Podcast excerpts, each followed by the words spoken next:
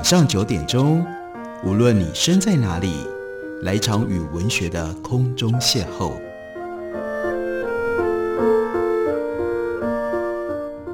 杨照谈书，邀您一同遨游文学世界，认识古今中外的经典之作。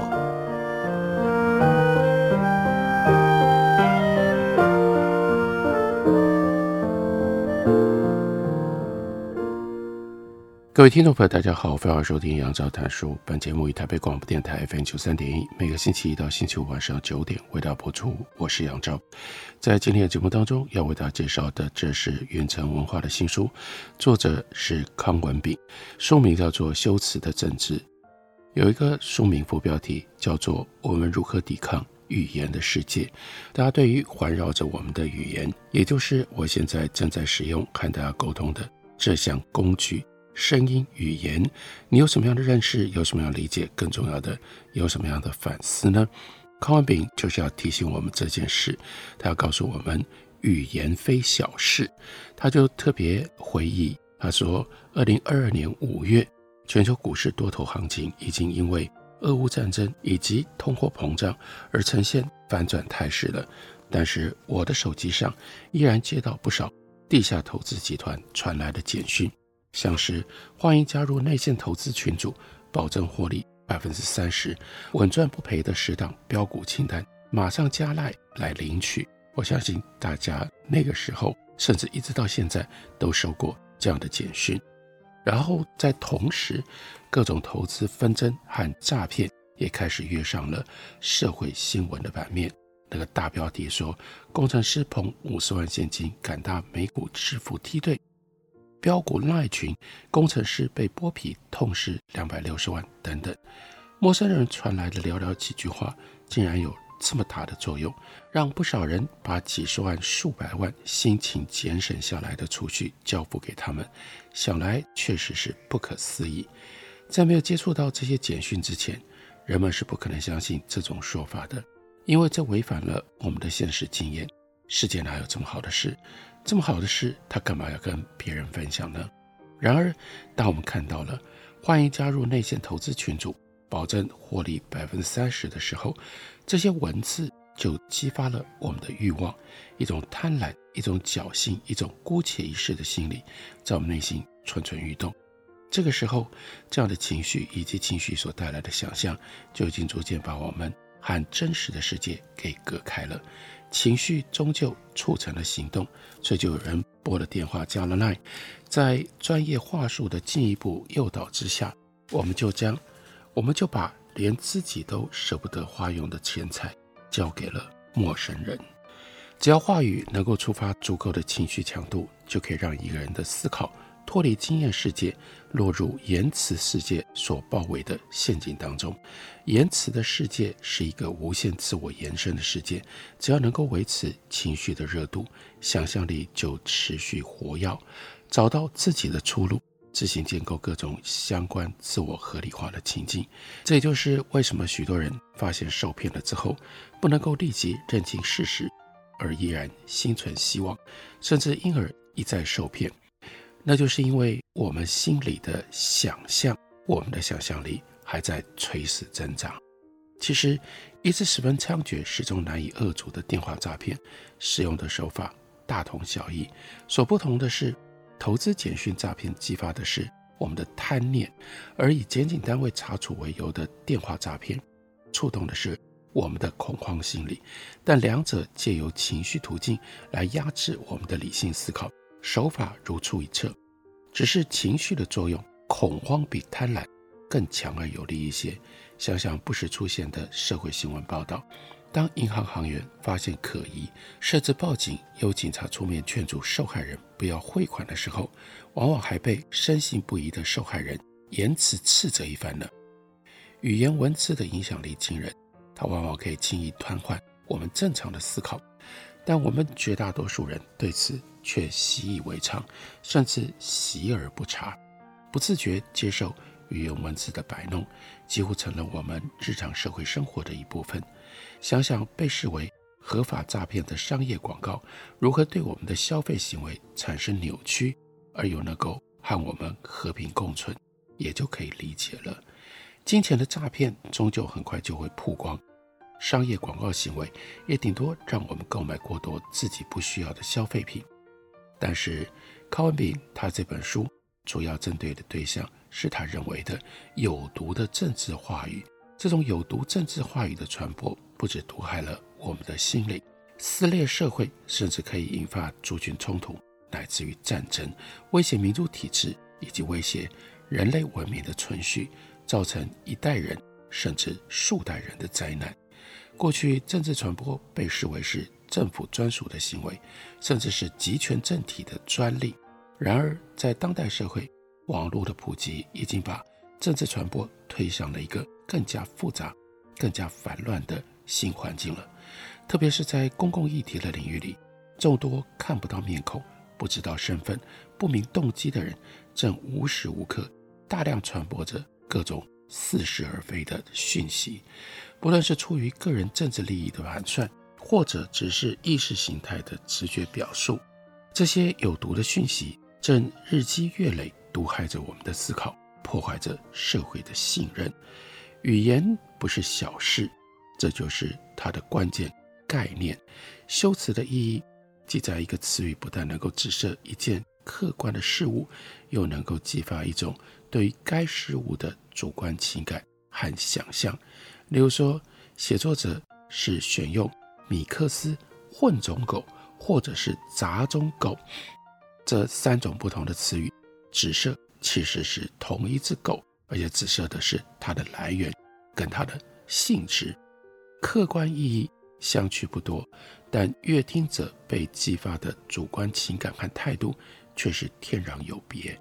当我们能够注意到一个词语既有它的客观意义，也有它的情感意义，而这两者是不一样的，在许多争议性的问题上，我们就能够辨识他人普遍使用的修辞伎俩，还有话语的策略。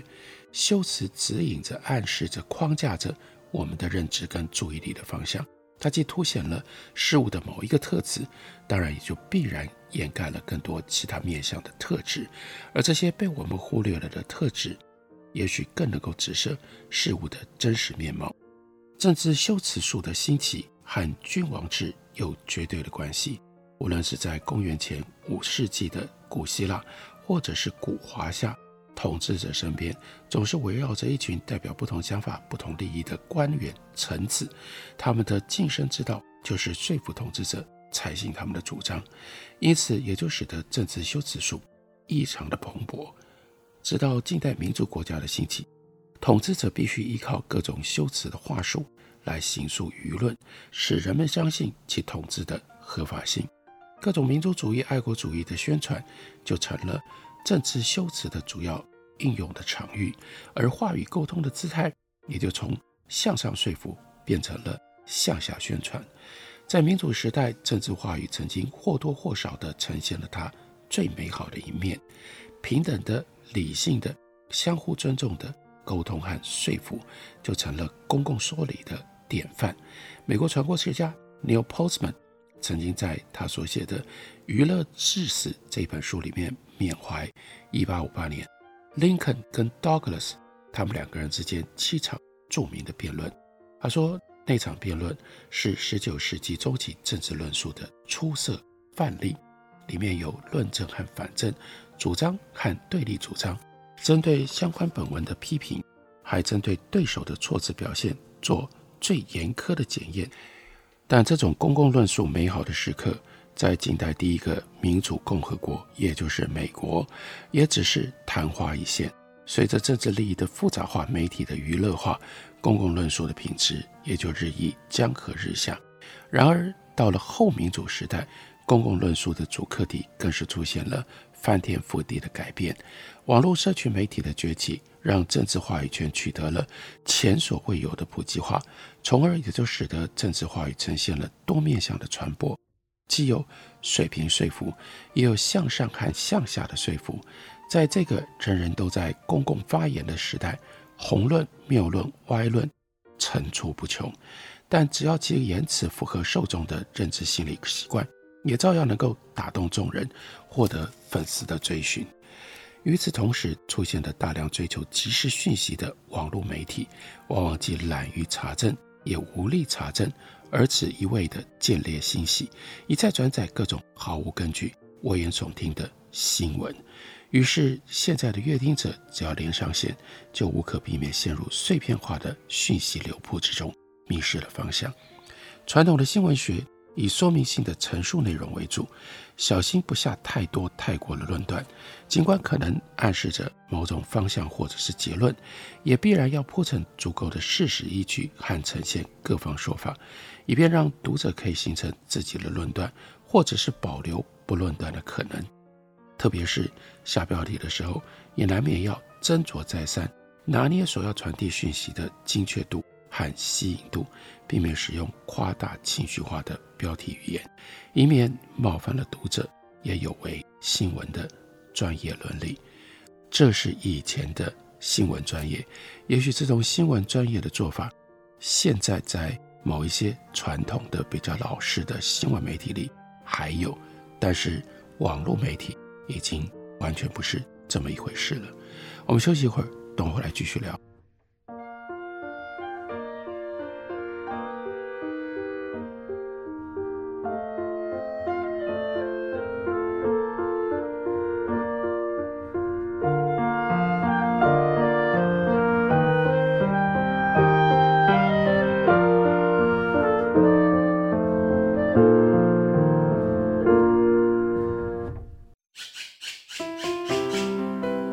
大家好，我是刘克襄。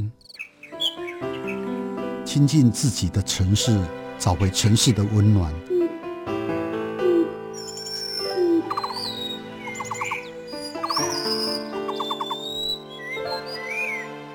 听见台北的声音，就在台北广播电台，FM 九三点一，AM 一一三四。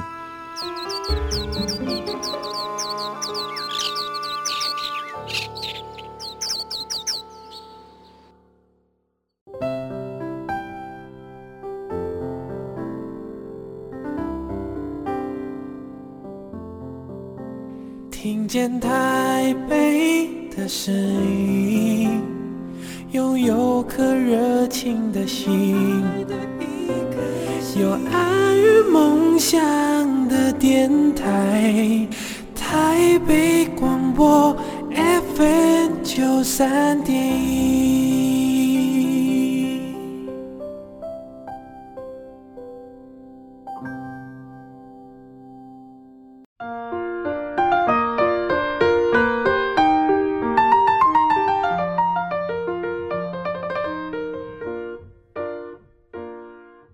感谢你继续收听《杨照谈书》。本节目以特别广播电台 FM 九三点一，每个星期一到星期五晚上九点，为大家播出到九点半。今天为大家介绍的是康文炳的《修辞的政治》。我们如何抵抗语言的世界？尤其是我们要如何能够探知，如何能够预防政治的话语策略？康文炳告诉我们。当人们被某一段话语或者是文本触动的时候，我们往往不会晓得是什么要素触动了我们，但是只要冷静一下，其实很容易就能够辨识话语跟文本所使用的修辞手段和动机。如果所使用的是情感的渲染，企图以一种和真实无关的说辞让我们接受，那我们就是被 persuade 被说动了。而倘若这段话语跟文本使用的是逻辑跟分析论证的方法，来使我们相信某一件事情是真，那么我们就是被 convince 说服了。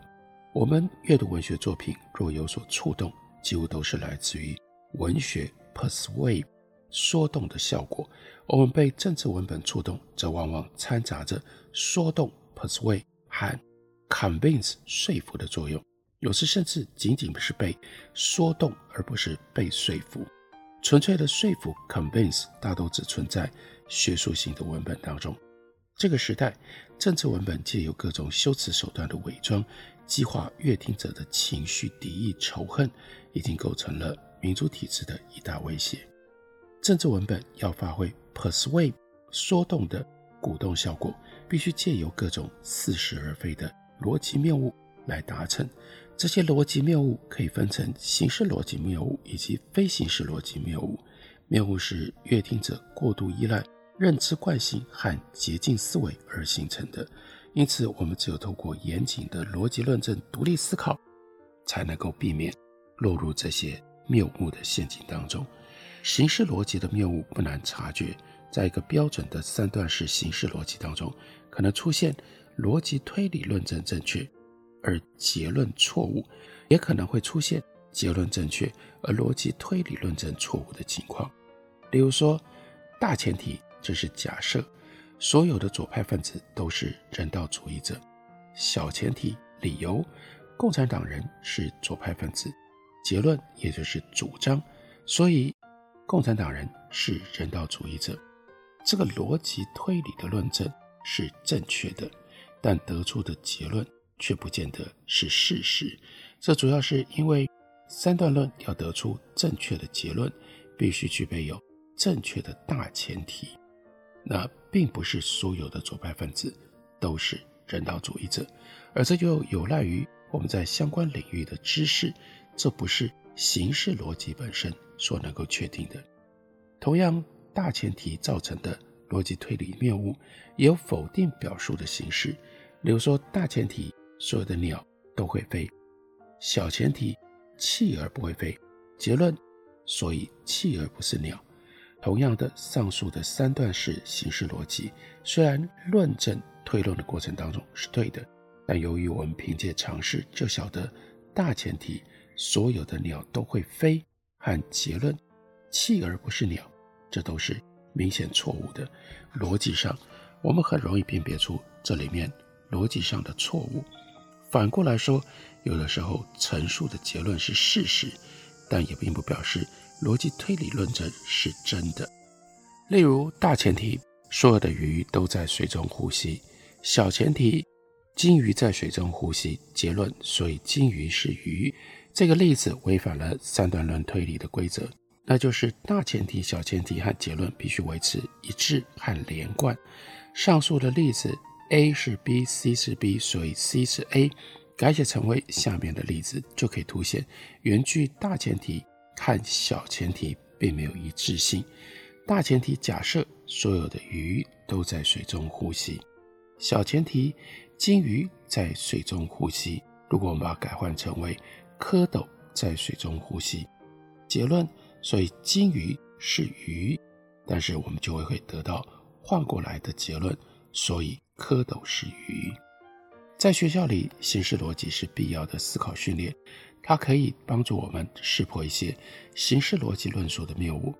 但是，教科书的三段式的形式逻辑论证虽然是一种简易而且清晰的教学方法，但这样的条列形式往往就低估了陈述性语言的掩蔽作用。所以，康文炳接下来提了这样的一个段落，让我们读一下。说从历史经验来看，几乎所有的左派分子都是人道主义者，他们的出现只有社会压迫的现实条件。在这些左派分子当中，近代崛起的共产主义与共产党人可以说是其中的代表。共产党人作为人道主义者是极其典型的。乍看之下，这段陈述言之成理，无可辩驳，但它其实正是我们前面所提到的。那个三段式形式逻辑的例句便是，大前提，所有的左派分子都是人道主义者；小前提，共产党人是左派分子。结论，所以共产党人是人道主义者。此外，许多政治话语都隐藏了大前提假设，使得阅听者不容易辨别真伪。只是说共产党人是左派分子，所以共产党人是人道主义者。这句话要成立。就要有这个大前提，所有的左派分子都是人道主义者。然而，说话的人故意隐藏的大前提，就会使得受众不容易察觉论述的真伪。再来看下一段的例证：爱国的人不应该批评自己的国家，那些异议分子不知感恩，动不动指责国家政策的错误，谩骂政府领导人的不是，他们不可能是一个爱国者，他们是叛徒。上述的政治文本的大前提，爱国的人不应该批评自己的国家，跟三段式形式逻辑的鸟会飞一样，都犯了大前提的错误，也同样无法推导出结论的主张。但当一个三段式形式逻辑改写成为陈述性的政治文本，阅听者就可能被迷惑了。由此可知，由于语言修辞作用的强大，不止形式逻辑的谬误经常遭到掩饰。公共话语当中所存在的逻辑谬误，其实更常见的也是逻辑谬误当中比较复杂的非形式逻辑谬误，就包括了人身攻击、诉诸不当权威、编造证据、断章取义、故意歪曲论点等等。对于种类繁多的非形式逻辑谬误，专家并未有一致的指称用法。在书里面，康文炳是分成四个面向，对论点的曲解。对议题的回避，对对手的人身攻击，以及对阅听者的情绪控制，来归纳这主要的非形式逻辑谬误。他就提到了，例如说，稻草人策略是一种常见的辩论攻击手段，表现为某一个人看似攻击对手的立场和论点，其实他所攻击的却是对上述立场或论点的扭曲、误导、夸大，甚至无中生有的内容。在这个比喻当中，稻草人意味着那是比较容易对付的论点，与比较复杂的问题和观点相比，经过歪曲的观点或者是立场更容易被理解跟解决。这是稻草人话语策略之所以如此盛行的原因。例如说，二零零九年针对美国总统奥巴马的大学教育的政策，这个政策奥巴马的说法是：我希望每一个美国人都能够花至少一年的时间。接受高等教育或者是职业培训，可以去社区大学或四年制的学校上课，也可以接受职业教育或者是实习训练。不论在哪里接受教育，每一个美国人都需要比高中更高的学历。此外，高中生更不应该辍学。那样做的话，你不只放弃了自己，也放弃了你的国家。我们这个国家需要并珍惜每一个美国人的才能。对此，奥巴马的共和党政敌 Santorum，他抨击说：“奥巴马说他希望每一个美国人都能够上大学，这也太势利眼了吧？我们有很多善良体面的男男女女，每天都在勤奋的工作，将自己的各项技能投注于实实在在的工作上，而这些技能并不是那些整天只知道灌输概念的文学教授能够教给他们的吧？”好吧，我知道奥巴马为什么想要你们去上大学，因为他想要以他的方法来塑造你们。但我要做的是增加工作，让人们按照自己的想法，而不是按照奥巴马的方式去重新塑造他们自己的孩子。曾经参与美国共产党总统初选的 Santorum，明显这就是用稻草人策略，把奥巴马重视教育的论点扭曲成为奥巴马。对工作轻视，并把包括职业培训在内的教育误导为文学教授的灌输概念。此外，别人提出的政策都是以他自己的方式去塑造别人，而桑托伦他自己提出的是让人们按照自己的想法去重新塑造孩子。这种将论题扭曲成为容易驳倒的论点，再加以反驳的稻草人策略，在台湾政坛也十分常见。例如，反对政府扩充国防军备的人，就说这是对中国的军事挑衅，或者是要将我们的孩子推上战场。这种将论题极端化的话语手法，很容易模糊焦点，并将论题导向了不同的方向。在这本书里，康文炳提出了非常多这样的警告跟提醒，告诉我们，我们活在一个修辞政治的世界里面。所以我们必须要有这样的一份警觉，来抵抗语言所带来的种种扭曲。感谢您的收听，我们明天同一时间再会。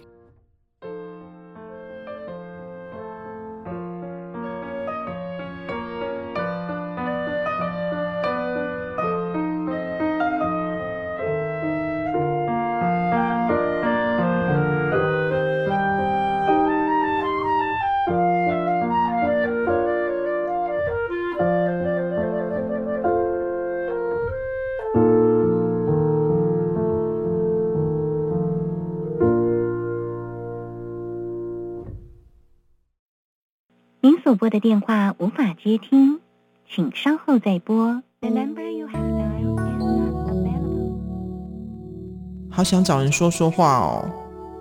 我在开会，等下打给你呢。需要的时候，怎么你们都不在身边？一九二五依旧爱我，卫福部二十四小时安心专线一直都在。生活没有过不了的难关，珍惜生命，拥抱希望。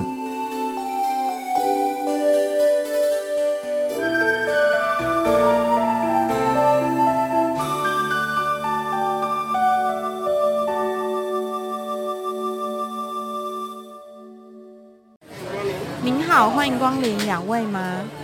两双塑胶筷子，两个塑胶碗。我要一杯大冰拿。先生，你的饮料好喽。